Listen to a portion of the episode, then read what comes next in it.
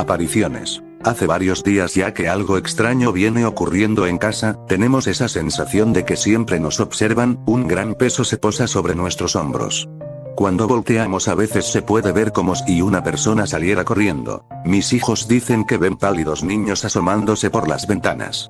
Yo no he querido decir lo que me sucedió, pues se pueden asustar más. Pero en una ocasión, me despertó una luz que entraba por la ventana, llegaba directo a mis ojos, así que fui a correr la cortina, cuando me acerqué, encontré con una horrible cara arrugada y reseca, cuyos ojos color rojo vidrioso se movían de un lado a otro, mirando con total delirio. Tuve que observar ese perturbado rostro por largo tiempo, porque mis extremidades se negaban a responder, parecía una estaca bien clavada al suelo. Mis manos pesan toneladas, no pude ni siquiera mover un solo dedo para correr la cortina, ni dar un par de pasos atrás.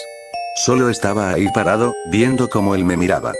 Tenía su demente mirada clavada en mis ojos, puedo jurar que sonreía con placer al causarme tanto miedo. De ese estado de petrificado, pasé rápidamente a sentirme invertebrado, no pude sostener mi cuerpo en pie cuando una mano se posó en mi hombro. Si no hubiera escuchado a continuación la voz de mi esposa y entendido que ella me tocó, puedo asegurar que ahí terminaba mi existencia. Los días siguientes, me negué a tener la luz apagada, fingía leer hasta que ella se quedaba dormida, pero en realidad estaba muerto de miedo, no quería dormir, cada vez que cerraba los ojos, ahí estaba aquel feo rostro, en cada parpadeo se acercaba más a mi cara, podía sentir sus manos sobre mí por las mañanas, se percibía en la habitación un fétido olor, rastros de polvo ensuciaban las sábanas y mis muñecas tenían raspaduras. Hasta hoy, esto solo me ha pasado a mí, o tal vez los demás también lo están ocultando para no empeorar las cosas. Cielos. Tengo que sacar a mi familia de aquí, espero que no sea tarde para librarnos de este mal y dejar atrás tan horribles apariciones. Quiero contarles esta historia de terror escalofriante. Aprovechando que todos en mi familia se fueron de viaje me quedé en casa para descansar, metí a mis dos perros en la habitación para no estar solo. De la nada empezaron a gruñir, mirando fijamente hasta la puerta de mi cuarto, fui a ver qué pasaba, pero antes de llegar vi que la chapa se movía como si alguien intentara abrir desde afuera, mis animalitos se pusieron inquietos, ladraban nerviosos, y encogían las orejas, un poco asustado también, regresé a mi cama, y alcancé a ver como una pequeña cabeza se escondía en una esquina cerca de mi ventana. Con mis perros en brazos fui hasta la puerta, pero de nuevo no alcancé a llegar porque un golpe como el de una patada, sonó en la puerta, me dejé caer recargado en la pared, y vi un par de piernas a través de la cama.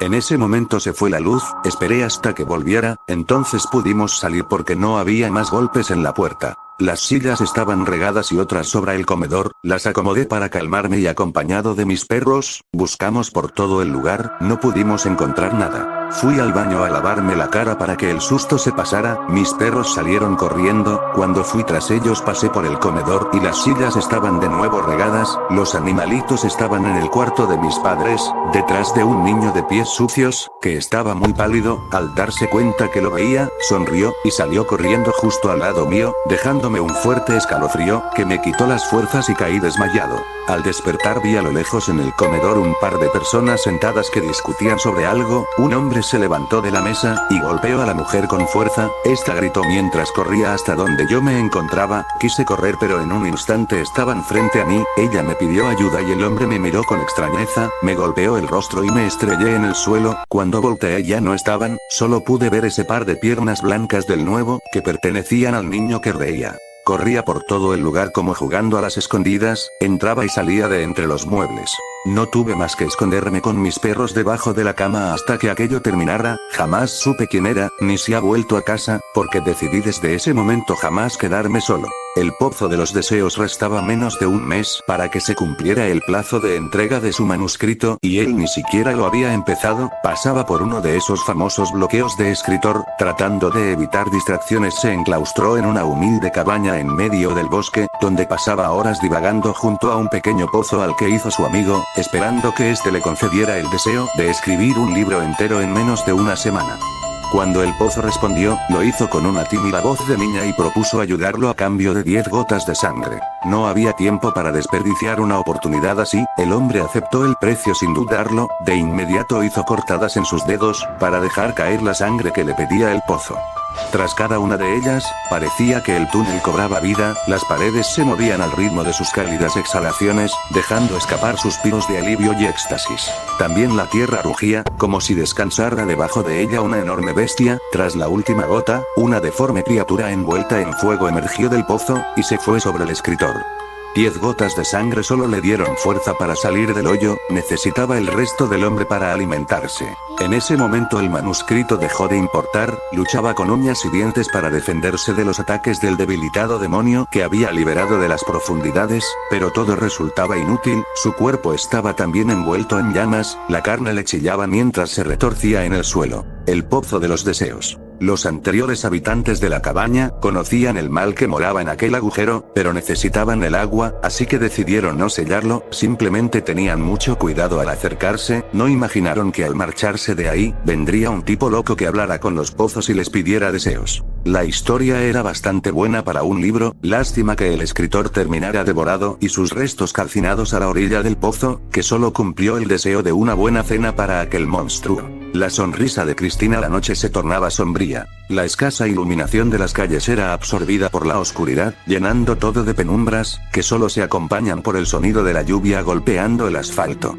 Las personas se habían guardado en sus casas, solo quedaron aquellos que caminaban por necesidad. Entre ellos Romina, una chica de humilde procedencia, que no ajustó ese día para el transporte que la llevara de la universidad a su casa.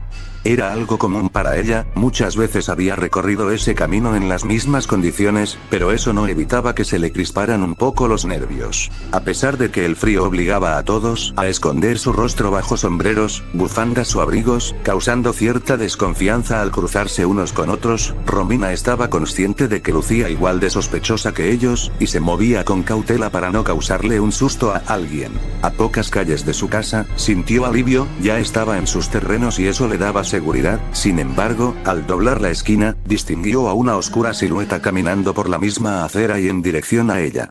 Conforme ambos avanzaban, le inquietaba un poco no poder distinguir sus ropas, ni el sonido de sus pisadas, era tan solo una sombra que hacía tintinear las luces por donde pasaba. La sonrisa de Cristina. Con un poco de precaución Romina se fue a la otra acera, apurando el paso, volteando para todos lados, y la sombra no estaba más no estaba más en la lejanía, se había posado frente a ella, sujetándola fuerte del cuello robándole la vida y arrastrándola a lo más profundo del sufrimiento eterno. Al mismo tiempo, Cristina, su amiga de toda la vida, estaba sentada en medio de un pentagrama dibujado con sangre, le pedía al maligno que se llevara a Romina y la mantuviera cautiva en el infierno, pues sentía mucha envidia de ella, y no quería verla más en este mundo. Los días pasaron, Romina seguía desaparecida ante la consternación de todos sus allegados, excepto de Cristina, que ocultaba su sonrisa, pues estaba contenta de que sus ruegos fueron escuchados. Historia de la dama de rojo cada fin de semana, la rutina era la misma. Ella salía del trabajo a prisa, para llegar a casa y tomar un aromático baño, luego se sentaba horas frente al espejo embelleciéndose. El toque final, siempre un vestido rojo, porque le gustaba llamar la atención, además, hacía resaltar su hermosa piel clara, labios carmín y la sedosa cabellera negra que cubría un poco el gran escote en su espalda. Volvía de su gran noche de fiesta, luciendo tan hermosa como al salir de casa, solo que el cansancio de tanto bailar, la obligaba a cargar sus tacones en mano, mientras el cemento frío e irregular por el que caminaba, masajeaba sus pies a cada paso. Ese camino lo recorrió tantas veces, que podía fácilmente llegar a su destino con los ojos cerrados si así lo quisiera, por lo cual no le molestaba dejar caer sus párpados para dedicarse a escuchar y oler la noche que tanto le fascinaba. Avanzaba lentamente, buscando sorprenderse con algún detalle que pudo ignorar al llenarse con las imágenes que pasaban por su retina, fue entonces que descubrió un agitado resoplido, acompañado de un olor particular que transportaba un ligero viento que apenas le movía un par de cabellos.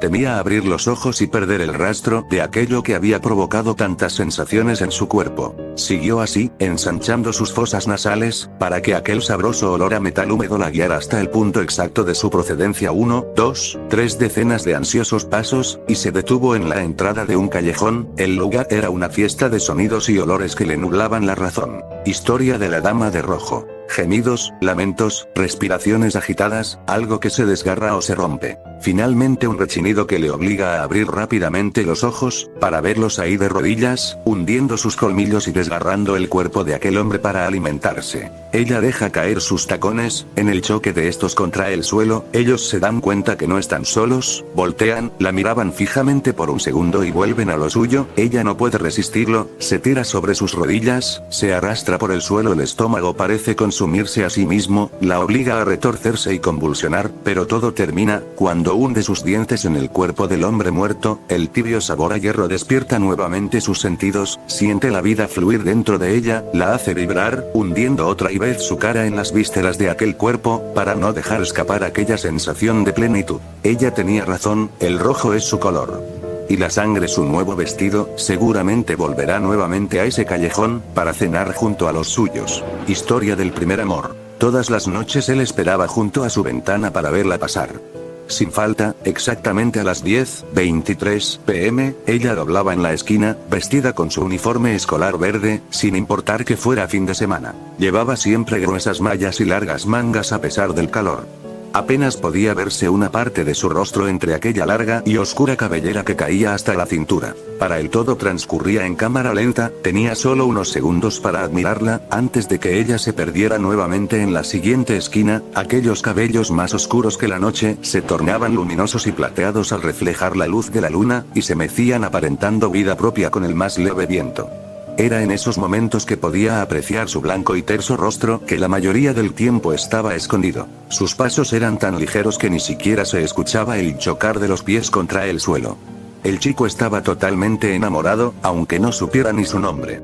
Pero se había decidido a cambiar las cosas, así que salió por su ventana para ir tras ella, preguntarle su nombre, acompañarla a casa, pedir su teléfono, cualquier cosa que lo acercara más a ella. Historia del primer amor. Cuando él dobló la esquina, ella ya estaba en medio del parque, donde la molestaba un grupo de vagos mientras ella seguía caminando tímidamente, al llegar a la zona más oscura y boscosa, la jovencita se quitó el cabello del rostro, dejando ver una enorme sonrisa que embrujó al joven, el cual permaneció inmóvil, viendo como ella hundía sus largos y afilados colmillos en cada uno de los hombres, los levantaba por los aires como si fuesen simples hojas de papel, desgarrándoles la piel para disfrutar de su sangre. La enorme cabellera servía para cubrir un par de pequeñas y negras alas que se agitaban velozmente al ritmo de cada una de sus mordidas. Viéndola en todo su esplendor, el joven no pudo hacer otra cosa que enamorarse más de ella, el color de la sangre en sus labios solo la invitaba a besarla, el revolotear de sus alas solo le anunciaba que debía abrazarla con fuerza antes de que ella se fuera volando.